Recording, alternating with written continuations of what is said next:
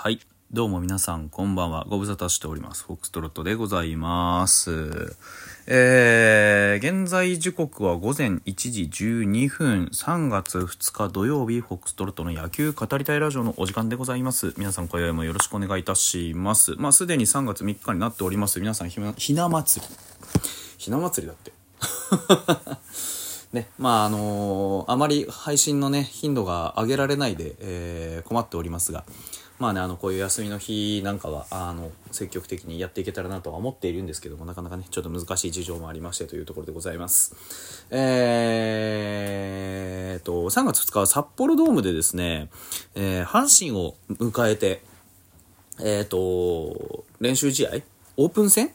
かな？が行われておりました。で、えっ、と、まあ、あの、3対2で勝ったんですよ。素晴らしい。ええ。あの、前年のね、優勝チームのほぼほぼフルメンツ相手にですね、うちはなんと、あの、驚くことに、ほぼほぼ、あの、まあ、若手を主体としたというか、まあ、2軍とは言いませんね。1.5軍ぐらいのメンツで、えー競り勝ちましたということで、えー先制点、えーそれから同点だ、あー逆転だと、非常に効果的な3点を取ってですね、えー守り勝ったと言っていいでしょうね。えーあのー素晴らしい戦いでございました。で、まあ、際立ったプレイヤーとしては、やはり、あのね、打点を上げた細川、それからタミヤといったところが挙げられるかなと思うんですけど、浅間のね、安定した、あのまあ、センターの守備と、それから、まあ、あの、2安打、ね、今日唯一のマルチヒットでございます。もう、あの、非常にね、役に立ったというところで、まあ、あの、実際、スタメンはですね、細川、今川、坂口、水谷、浅間、江越、タミヤ、福田、中島拓也といったところだったんですが、まあ、ほぼほぼ一軍クラスと言えるのは、まあ、浅間ぐらいなもんでね、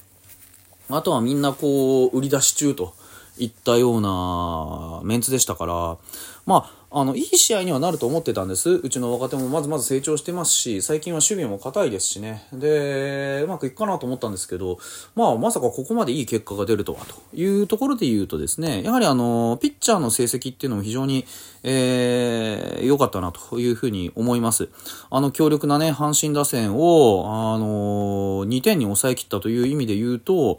まあ、あの、バーヘーゲンからね、始まった、あなんか、加藤だというふうに聞いてたんですけど、あの、先発はバーヘーゲンでしたね。バーヘーゲン、宮西、玉井、加藤、杉浦と繋ぎまして、えー、加藤に勝ちがついたと。加藤で勝とうということでね、えー、もう含めて、いや本当にいい試合でした。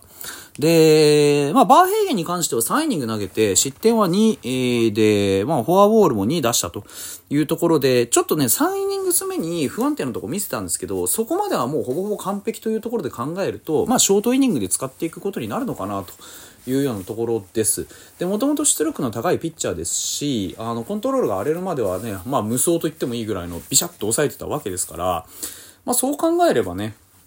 ある程度計算がつくのは今のところは、あのーショートイニングなのかなと思いますけど、まあ解説の、ね、金村、金村さんか？うん岩本さんか？どっちだったかな？まあいいや。がおっしゃってたように、あのーまあ金村さんですね。いこう、外国人ってやはりこの時期になかなか投げ込みみたいなことをやらないので、投球の体力がないんですよね。だその投球の体力がないってことを考えると、まあ今の成績っていうのからどれだけ上げれるかっていうところが問題になってくるんで、まあそこまで悲観することもないのかなというふうには思いますわね。ええで、まあ宮西に関してはちょっと球数がかさんだんですよね。あの打者5人相手にしたんで、まあ、どうでしょうね。あのやはりストレートが痛打を食らうことが多いと。いうふうに考えると、まあ、いかにストレートをね、見せ球にして、スライダーで仕留めるかっていうところに、まあ、ちょっとやはり立ち返ってほしいなっていう思いが、うん、個人的には湧いてくるなというふうに感じましたね。決して、あの、ストレートが弱いというわけではないんですが、うーん、やっぱりこの数年のね、トレンドで言うと、ストレートに、こう、なんて言うんでしょうね、どのバッターも合わせてくるわけですよ。で、強いストレートを持っている投手が、あの、パリーグ、セリーグともに出てくる、出てきてるわけで、やはりこう、基本戦は、やはりストライクゾーンの中に入ってくる球をしっかり振り切るということだと思うんですね。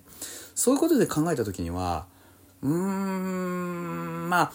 宮西のストレートは、そこのレベルにはさすがに到達してないじゃないですか。いわゆるパワーピッチャーの。うん。であれば、普段パワーピッチャーに対しての準備がしっかりとできている打者に対しての、このストレートってっていうのの選択肢は正直よくは出てこないなっていう感じです。やはり宮西といえばの殿下の宝刀スライダーをいかにあのウィニングショットにしていくかって言ったところで組み立ててほしいなと思います。やはり数年前までであれば、スライダーで組み立てていたね、決め球を、ここ最近は割とストレートをこう、頑張って投げて、いって打たれるというシーンが、うん、個人的にはちょくちょく目立つなと思うんですよね。まあもちろんその失点をしているわけではないんでいいんですけど、うん、やっぱり肝心な時にね、こう投げられないってことは、まあ彼に限ったらないでしょうけど、やっぱり僕は、うん、スライダーで三振取ってほしいなっていうのはありますよね。振らせれると思うんでね、彼はね。はい。今日、内容的に一番良かったのは、まあおそらく、そうですね、杉浦じゃないかなと思うんですよ。えー、杉浦もね、23球使いましたけど、打者3人に対してですね、まあ、ほぼほぼパーフェクトな投球で、しかも、平均球速がまあとんでもないことになってるというところで、159出しましたからね。156でしたっけ ?9 でしたっけ？いや、いずれにせよすごいスピードが出てたんで、あの、まあ、硬いマウンド、高いマウンド、要は地面の反発力をきちんと使える、あのマウンドが得意だっていうのはあるとは思うんですけど、それ以上に状態の良さを伺わせるな、というところでした。えー、飛ばしましたけど、加藤隆之に関しては、まあ、うーん、ま、相変わらず閉まらねえなっていうのが僕の印象ですね。あのー、去年のシーズン中も言ってましたけど、三者凡退が取れないんですよ、彼。あの、打たせて取るタイプじゃないですか。で、やはり芯をずらしたり、タイミングをずらしたりしていくっていう小技を使っていくがゆえに、やはりゾーン内にポンポンポンポン放り込んでいくということで、ヒットになる率ってのはやっぱり高いんですよね。で、結局、今回も、あの、3イニングで43球使ってるので、まあ、そうですね。持っても7回っていうとこでしょうね。あだからこ、ここなんですよね。あの、加藤が上がったマウンドのタイミングで、え、テロップが出まして、まあ実は加藤隆之っていうのは、テロップじゃないな、これも解説か。実は加藤隆之っていうのは、あの、投げてるイニングの割に勝敗のついている、要は責任投球回を投げ切ってないことが多いということが挙げられたんですけど、やはり、あのー、そういうことだと思うんですよね。うん。まあ、早めに打たれてしまうだとか、あのー、余計なランナーをポンポンポンポン出す。つまり、三者凡退が効率的に取れていないがゆえに、あの、球数がかさんでしまうとかね。あってことを考えると、やっぱり、もう少しこう振らせるとか、うん、なんて言うんでしょうね。うん、三者凡退をどうやって取っていくのかっていうところもう少しフォーカスしても僕はいいんじゃないかなとは思うんですけどね。っていうところです。はい。まあ、あの、ピッチャー陣は全体的に良かったです。玉井くんもね、球数少なく、3人処理できましたし、良かったんじゃないでしょうか。あのー、本当に、注文通りのゲッツも取れましたしね。うん、というとこだと思います。野手でやはり気になったのは、浅間もそうですけど、えーと、中島拓也の状態の良さですよね。守備の面でも非常にピッチャーを助けてましたし、あと打撃についても、まあもちろん引っ張れはしないですけれども、往年のね、逆方向に流す打撃っていうのが、まあ非常にいい感じで出てたなっていうのと、あとはあの、盗塁もしっかりと走って決めれるっていうところを見ると、まあ彼もかなり状態がいいなと。いうふうに思いますし、やはり札幌ドームでね、長年やっていただけあって、あの、札幌ドームの守備は知り尽くしているなという感じはします。あれがエスコンで出せるとなおいいんですけどね。はい。で、あとは 個人的にちょっと厳しいなと思ったのは、ファースト守ってました福田幸輝くんですね。あの、ストロングポイントが見えてこないですね。打撃に関してもまず当たらないですし、打席の中の内容っていうのはちょっと薄すぎるという面が非常に気になりましたね。あのー、要は、3球で勝負がついてしまうと。バットにまず当たらないのと、粘ることができないっていうことを考えると、まあ、彼の持ち味っていうのが一体どこにあるのかっていうのが見れないというのと、あとやっぱりファーストファールフライで、セカンドからサードにタッチアップを決められたシーンっていうのも、うーん、まあ、防げたと思うんですよね。一気に、やはり、は、あの、落下点まで走っていって、